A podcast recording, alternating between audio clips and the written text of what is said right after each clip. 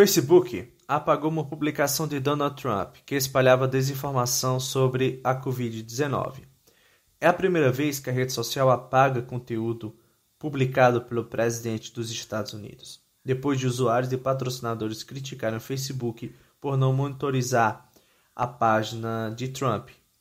A publicação tem um vídeo no qual Trump dizia à Fox News que as crianças são quase imunes à Covid-19. Trump tem defendido que crianças não transmitem o coronavírus, para com isso defender a sua ideia de regresso total e presencial às escolas. É verdade que as crianças têm maior probabilidade de serem assintomáticas ou contrair sintomas mais leves. No entanto, não são imunes e há vários casos de mortes entre as faixas etárias mais infantis. O Facebook, que também é dono do Instagram, vem sofrendo pressões de entidades civis e empresas para moderar melhor os seus conteúdos. No final de junho, mais de, mais de 100 empresas anunciaram uma pausa temporária nos anúncios pagos, para pressionar a rede social a tomar medidas mais rígidas contra postagens que contenham discursos de ódio.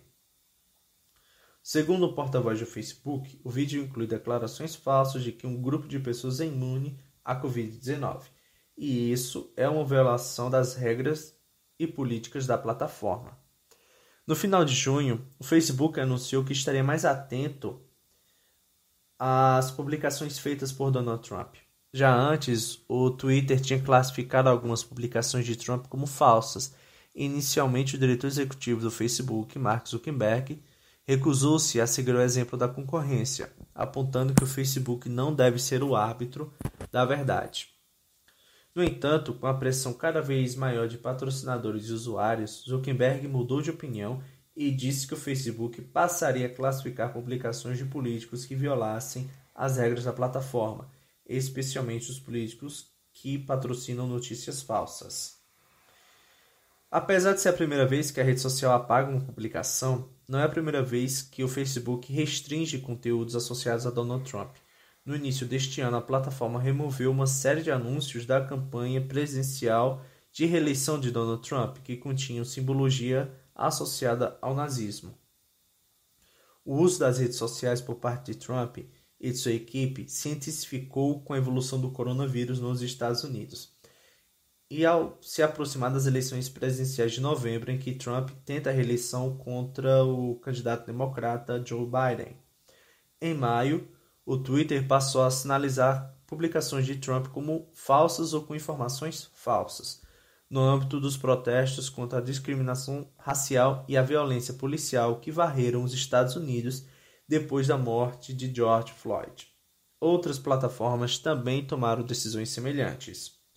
Em julho, o Reddit e o Twitch também fecharam plataformas e conteúdos associados ao presidente americano. O Reddit, uma plataforma de fóruns, fechou o The Donald, utilizado por apoiadores do presidente dos Estados Unidos, depois de referir que os usuários das publicações feitas não cumpriam com as regras da plataforma. Já o Twitch, uma plataforma de streaming que pertence à Amazon, afirmou que conduta de ódio não é permitida na plataforma e por isso o canal do presidente Donald Trump foi suspenso de forma indeterminada por conter comentários e conteúdos ofensivos.